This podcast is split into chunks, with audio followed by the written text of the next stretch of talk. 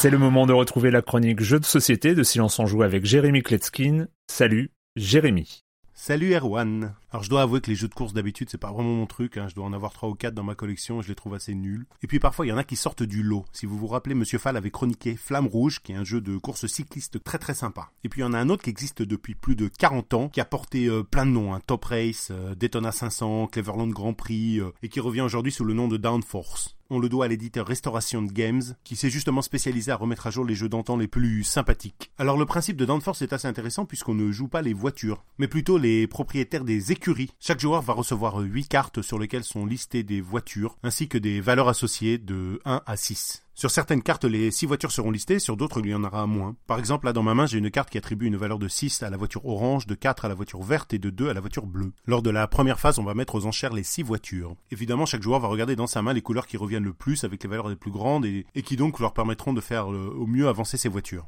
on devrait être propriétaire d'au moins une voiture, mais euh, certains joueurs qui auront pris beaucoup de risques en dépensant beaucoup d'argent dès le début du jeu en auront peut-être euh, trois ou même quatre. Ensuite, on passera à la phase de la course où chaque joueur va à son tour jouer une carte et faire avancer chaque voiture en fonction des valeurs inscrites. Évidemment, le plateau de jeu représente un circuit avec des chicanes et des virages. Les règles de déplacement des voitures ne leur permettant pas de doubler quand il n'y a pas la place. On essaiera donc à son tour de positionner habilement certaines voitures pour bloquer euh, certaines autres. Il y a trois passages intermédiaires pendant la course où on pourra miser sur l'éventuel gagnant et donc pas forcément sa propre voiture.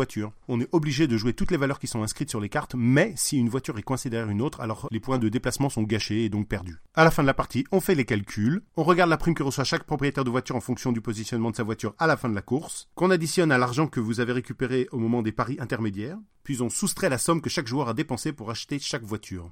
On va discutailler, on va essayer de se convaincre, de faire des alliances qui restent pas toujours en place très longtemps. Et puis je sais pas, le fait comme ça d'ouvrir ce grand circuit sur la table, ça attire des gens qui sont moins réceptifs d'habitude aux jeux abstraits, aux jeux qui peuvent paraître plus compliqués, ça a l'air plus euh, plus attractif. C'est parce qu'il y a plein de gens comme ça qui savent pas ce que c'est que les jeux de société, faut trouver des moyens pour les sortir comme ça de leur euh, ignorance. Downforce est un jeu de Wolfgang Kramer pour 2 à 6 joueurs à partir de 8 ans pour des parties d'environ 30 euh, minutes. C'est distribué en France par Yellow. Et moi je vous dis à bientôt pour parler de jeux où le charisme, ou l'éloquence, ou le pouvoir de persuasion peut faire partie intégrante du gameplay. Bye bye. Want flexibility? Take yoga. Want flexibility with your health insurance? Check out United Healthcare Insurance Plans. Underwritten by Golden Rule Insurance Company, they offer flexible, budget friendly medical, dental, and vision coverage that may be right for you. More at uh1.com.